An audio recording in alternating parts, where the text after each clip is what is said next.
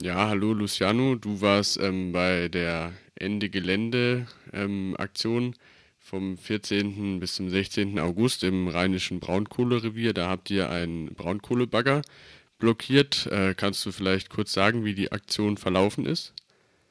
Ja, also ich glaube, die Aktion war erstmal ein Höhepunkt von etwas, was äh, ein bisschen größer war. Also im Rheinland war äh, erstmal ein Camp, das Klimacamp, was über zehn Tage ging. Und ähm, da hat man schon bereits mehrere hundert Leute äh, über die ganze Woche schon äh, erlebt. Ich glaube, das war ein Zusammenkommen von sehr vielen äh, politischen Zusammenhängen.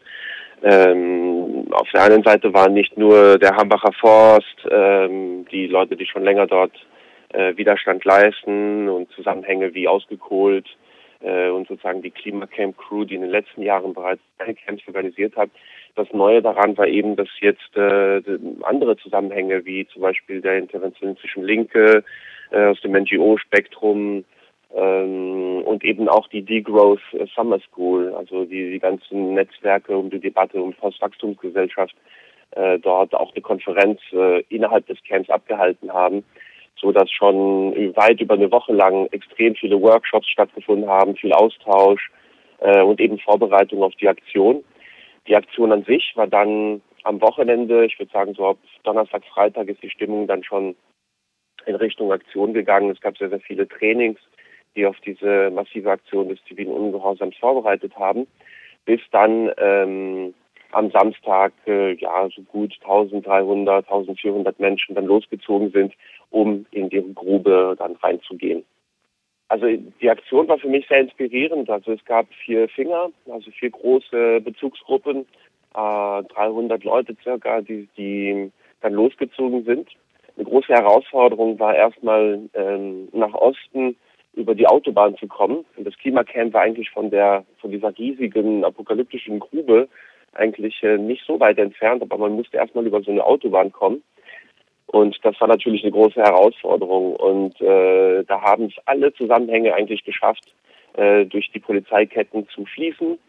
Ähm, und es ist sogar einer Gruppe gelungen, ähm, da waren Kletterer, die, die sich an der Autobahn abgeseilt haben. Äh, daraufhin hat die Polizei dann den Verkehr gestoppt und so konnte äh, die Gruppe auch über die Autobahn gehen. Andere sind an einer Baustelle hoch. Äh, und so konnten im Prinzip aus verschiedenen Ecken ähm, verschiedene Gruppen in die Grube reingehen. Ähm, die Polizei hat sich das natürlich äh, nicht so gefallen lassen. Die, die hatten da relativ viel Gewalt angewendet, also Glattschlagstücke, Einsätze und Pfefferspray wurde ziemlich massiv eingesetzt. Obwohl die Leute unglaublich diszipliniert sich am Aktionskonsens gehalten haben, sprich sie haben wirklich äh, nur ihre Körper eingesetzt, ähm, und, äh, und wirklich einfach nur sehr entschlossen durch die Polizeiketten äh, fließen und gar nicht so den direkten Kontakt oder so mit der Polizei so gesucht haben.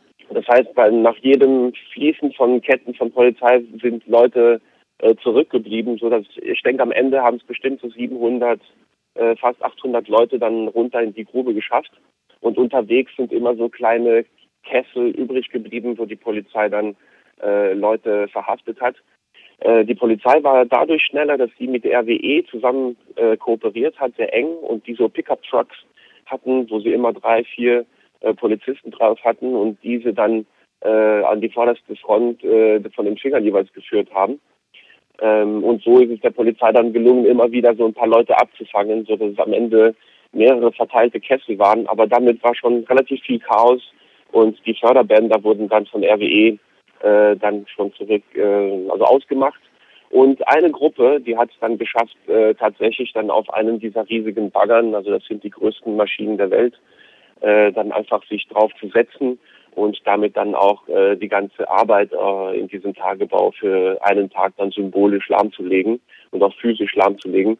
Und damit äh, war es dann auch relativ klar, äh, das Ziel der Aktion ist, äh, ist gelungen. Die, die Bagger waren dann nicht nur der Tagebau, die Förderbänder und der Bagger waren dann auch blockiert, sondern es war dann auch sehr schwer für die Polizei, dann auch die Leute da wieder rauszukriegen, weil sie aber nicht die nötigen Transportmittel hatte, äh, so auf Anhieb, um da 800 Leute rauszukriegen. Ähm, hinzu kam auch, dass äh, eine, ein Großteil der Leute äh, einfach verweigert hat, Personalien abzugeben und auch gar keine äh, Persos oder Personalausweise überhaupt dabei hatte. Und das hat natürlich für die Polizei relativ viel Druck erzeugt. Und deshalb saßen Leute zum Teil sieben Stunden lang noch im Kessel und wurden den Anschluss äh, bis nach Aachen, äh, verschiedene Polizeiwachen gebracht äh, und zum Teil erst am Sonntag wieder freigelassen. Genau, ich würde die, die Aktion trotzdem sehr stark als ähm, Erfolg werten, weil ähm, ganz einfach, ähm, also äh, nicht nur aktionistisch gesehen das Ganze irgendwie gelungen ist, sondern auf der anderen Seite einfach äh, die Legitimität am stärksten bei der Bewegung geblieben ist. Ähm, und ich glaube, das hat, das hat mehrere Gründe. Auf der einen Seite ist es einfach so, dass äh, in den letzten Jahren sozusagen die offizielle Klimapolitik äh, einfach zunehmend gescheitert ist und auch der Handlungsdruck, äh, der Handlungsdruck gegenüber Klimawandel etwas zu tun immer größer wird. Der war schon vor vielen Jahren eigentlich schon sehr groß, wie zu Kopenhagen oder so, während der COP15. Aber ich glaube, jetzt sind einfach zunehmend mehr Menschen äh, weltweit und Organisationen, die einfach schon die ersten Folgeschäden und Konsequenzen von dem Klimawandel einfach schon äh, spüren. Und, ähm, und deshalb ist das eigentlich schon in der Mitte der Gesellschaft äh, zunehmend, äh, ist das einfach eine feste Meinung und Konsens schon, dass man da einfach handeln muss. Und damit greifen im Prinzip die radikalen Zusammenhänge oder die Zusammenhänge, die eben jetzt bereit sind, zivilen Ungehorsam zu leisten, die greifen Interesse, die einfach in der Mitte der Gesellschaft schon etabliert sind, aber wo die Politik halt nicht handelt. Und deshalb denke ich, ähm, dass auch wenn man sich so die Presselandschaft anschaut, die Aktion eine sehr positive Resonanz bekommen hat. Und innerhalb der Bewegung waren die Leute extrem euphorisch. Äh, also ich da ist einfach in den Augen der Leute gesehen, das war ein prägendes Erlebnis. Ich, ich, ich war zum Beispiel im grünen Finger, der internationale Finger, als er aufgestellt wurde, haben bestimmt ähm, am Tag davor noch 60, 70 Prozent der Leute gezeigt, das wäre das erste Mal, dass wir überhaupt in so einer Aktion des zivilen Ungehorsams teilnehmen. Also es wurde extrem viel äh, Erfahrung einfach weitergegeben, Inspiration. Und ähm, das Schöne war eigentlich auch im Laufe dieser Woche zu sehen, wie sich der Klimadiskurs irgendwie sucht und, äh, und auch findet. Gerade zum Beispiel, weil soziale und ökologische Fragen äh, zunehmend äh, zusammengedacht werden. Und ich glaube, politisch, was, was bei mir so hängen bleibt, ist auf der einen Seite ähm, ganz klar äh, die, die offizielle Klimapolitik und von den Großkonzernen, von den Regierungen können wir einfach zu nichts mehr erwarten. Auch der COP-Prozess, äh, der Weltklimagipfel in Paris wird in dem Sinne auch nicht so viel bringen. Und wir müssen einfach ähm, jetzt selber in die Hand, äh, Klimaschutz in, in, die Hand nehmen und selber einfach äh, Widerstand leisten auf der einen Seite und auf der anderen Seite eben die Alternativen aufbauen, die schon bereits da sind. Und deshalb war, glaube ich, auch der Einfluss von der Degrowth-Konferenz sehr spannend, auch äh, auf dem Klimacamp, weil äh, das Ganze drehte sich sehr stark. Wie, wie sieht denn, also womit wollen wir denn jetzt äh, diesen Kapitalismus denn jetzt schlussendlich ähm, auch ersetzen? Was brauchen wir eigentlich für, für Ansätze? Was gibt es bereits für solidarökonomische Strukturen? Was sind die Herausforderungen? Was sind die Ansätze? Und ich glaube, das hat äh, sehr, sehr viele Leute sind da nach Hause gegangen mit äh, inspirierenden Erfahrungen und äh, wichtig war eben diese internationale Teilnahme. Ich würde sagen, 300, 400 Leute, die da auf dem Camp waren, kamen aus, äh, ich glaube, 40 verschiedene Länder waren dort vertreten. Ähm, die bringen natürlich diese ganze Inspiration in ihre Städte, in ihre politischen Zusammenhänge zurück.